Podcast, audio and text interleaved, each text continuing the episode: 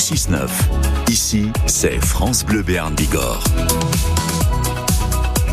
Il est 8h15, bon vendredi. L'invité de la rédaction ce matin est élu adjoint à la mairie de Pau. Il vient nous parler de Mars Attack, le mois de sensibilisation aux discriminations. Et il répond à vos questions, Fleur Catala. Bonjour, Kenny Bertonazzi. Bonjour. Vous êtes donc à la ville de Pau, notamment chargé de l'emploi et de l'insertion. Ça tombe bien puisque l'événement Mars Attack du 1er au 23 mars à Pau cette année se concentre sur les, les discriminations au travail. Le travail, c'est un lieu, un milieu qui, qui les favorise, ces discriminations, plus qu'ailleurs? Oui, c'est ce qui est ressorti euh, d'une enquête que nous avons euh, menée. Euh, et le résultat de l'enquête sur le ressenti, le vécu des discriminations, c'est que les discriminations au travail ou à l'entrée dans le travail, au moment même de l'embauche, même si elles peuvent effectivement exister après, sont prédominantes. Comment ça se fait qu'au travail, justement, on les ressente plus, ces discriminations? Il y a une rupture d'égalité des chances peut-être plus ressentie plus forte dans le, dans le milieu de l'emploi? Oui, c'est le cas, effectivement. Euh, alors, souvent sur la base euh, simplement de, préjugés.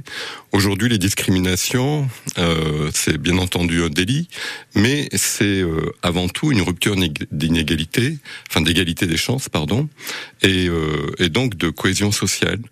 et c'est également une faute de gestion et de management, parce qu'en fait, on va priver une organisation des meilleures compétences simplement sur la base de ses préjugés. On parle de quel genre de discrimination Souvent, on, pense directement aux plus courantes, la, couleur de peau, par exemple, ou, le genre, mais il y en a, plus que ça de discrimination euh, dans l'emploi, dans le travail.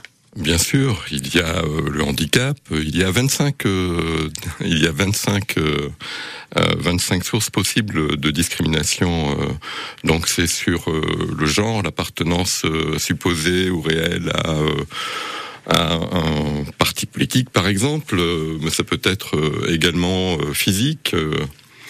Elles sont très nombreuses, malheureusement. Et comment on fait pour lutter, justement, en tant qu'élu palois, euh, contre ces, discriminations? Parce que c'est ça aussi l'enjeu, quel dispositif on, a à disposition pour euh, justement les réduire, les éviter le plus possible eh bien, on a un outil extraordinaire qui est euh, Mars Attack, qui est euh, ce mois de lutte contre la discrimination avec une équipe qui est pilotée par euh, une élue qui est Marie-Laure Mestelan, avec un petit groupe d'élus qui est rassemblé autour d'elle.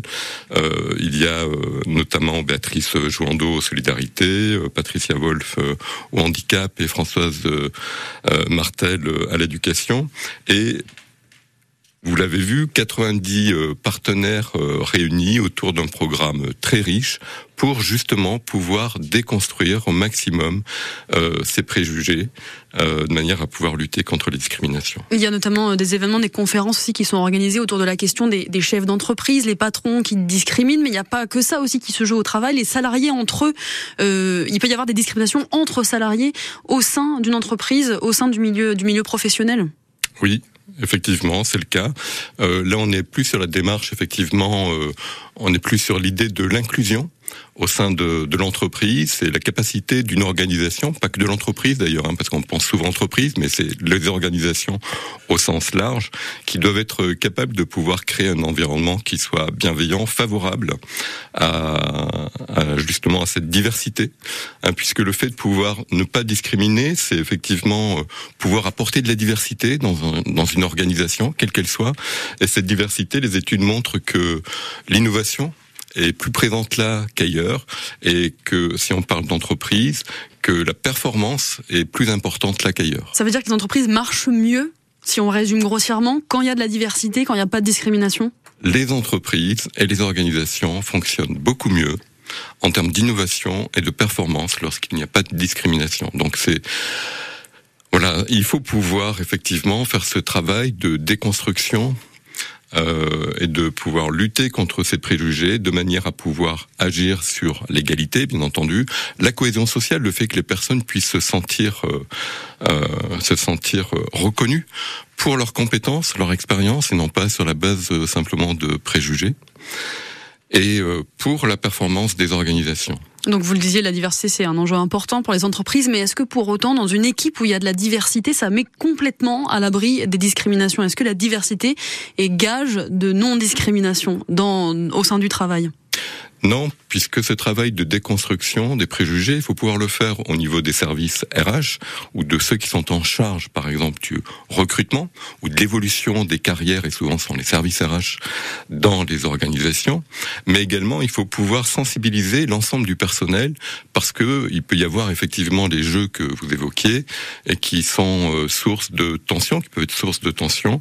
Et euh, voilà, c'est quand je parlais de pouvoir créer un climat qui soit bienveillant et favorable à la diversité, il passe aussi par là, c'est-à-dire que tous les collaborateurs d'une organisation doivent se sentir impliquer et apprendre également à déconstruire ces préjugés. Ça se joue à tous les niveaux, donc dans une entreprise, mais aussi aux différents niveaux, le recrutement et puis la vie ensuite euh, au travail.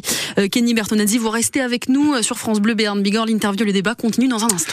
Oui, avec vous peut-être au 05 59 98 09 09. On vous attend dès maintenant si vous souhaitez vous-même apporter votre témoignage, si vous avez été victime peut-être aussi de discrimination. Venez en parler. On est là pour le faire comme chaque matin.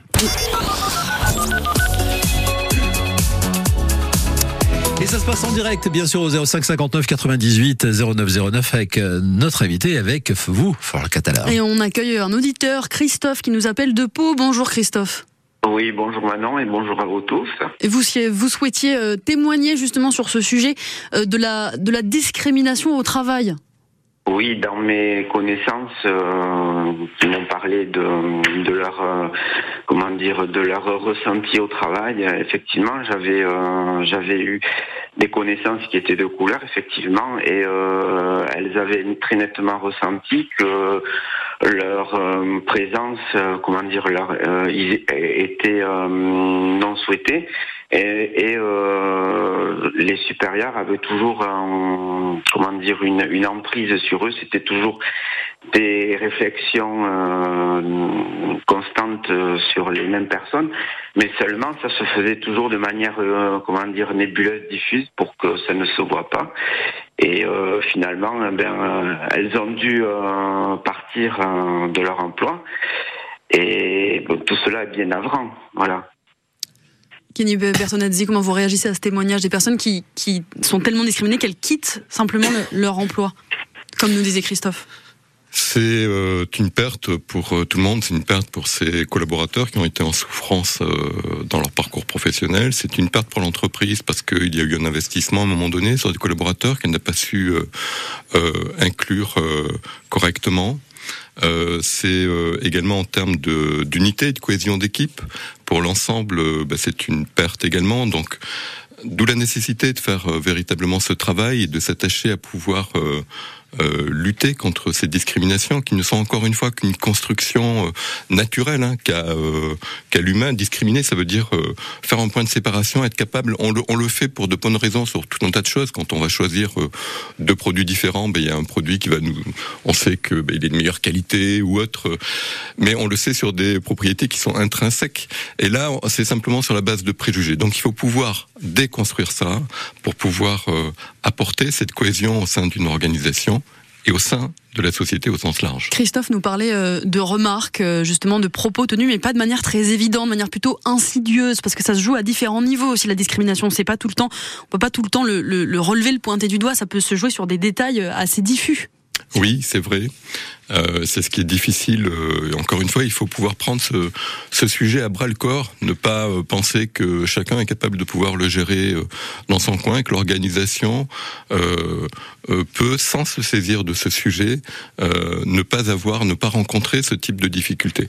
Donc, il faut que ce soit un des sujets, notamment chaque entreprise aujourd'hui, chaque organisation a un rôle à jouer au-delà de sa production de biens et de services. Elle a une responsabilité sociétale euh, sur euh, ce qu'elle génère en termes social ou environnemental. Et à ce titre, eh bien, elle doit pouvoir mettre en place l'organisation qui puisse lui permettre de se protéger de ce genre de comportement. Alors, il y a des dispositifs hein, qui existent pour inciter aussi, euh, voilà, peut-être avoir plus de diversité au sein d'une équipe. Je peux citer par exemple les Duo Day. C'est euh, une semaine qui permet à des entreprises d'accueillir une personne en situation de handicap au sein de l'équipe. C'est des initiatives qui se, qui se multiplient dans, dans beaucoup de groupes, mais est-ce que ça suffit? Est-ce que ce serait pas peut-être quelque part une manière de se donner bonne conscience et ensuite de passer à autre chose dans le, dans le reste du travail? Alors non, parce que c'est euh, sont des éléments importants et que le handicap aujourd'hui reste un des facteurs euh, discriminants parmi les plus importants. Euh, mais encore une fois, il faut que l'organisation se saisisse pleinement du, du sujet et qu'elle engage euh,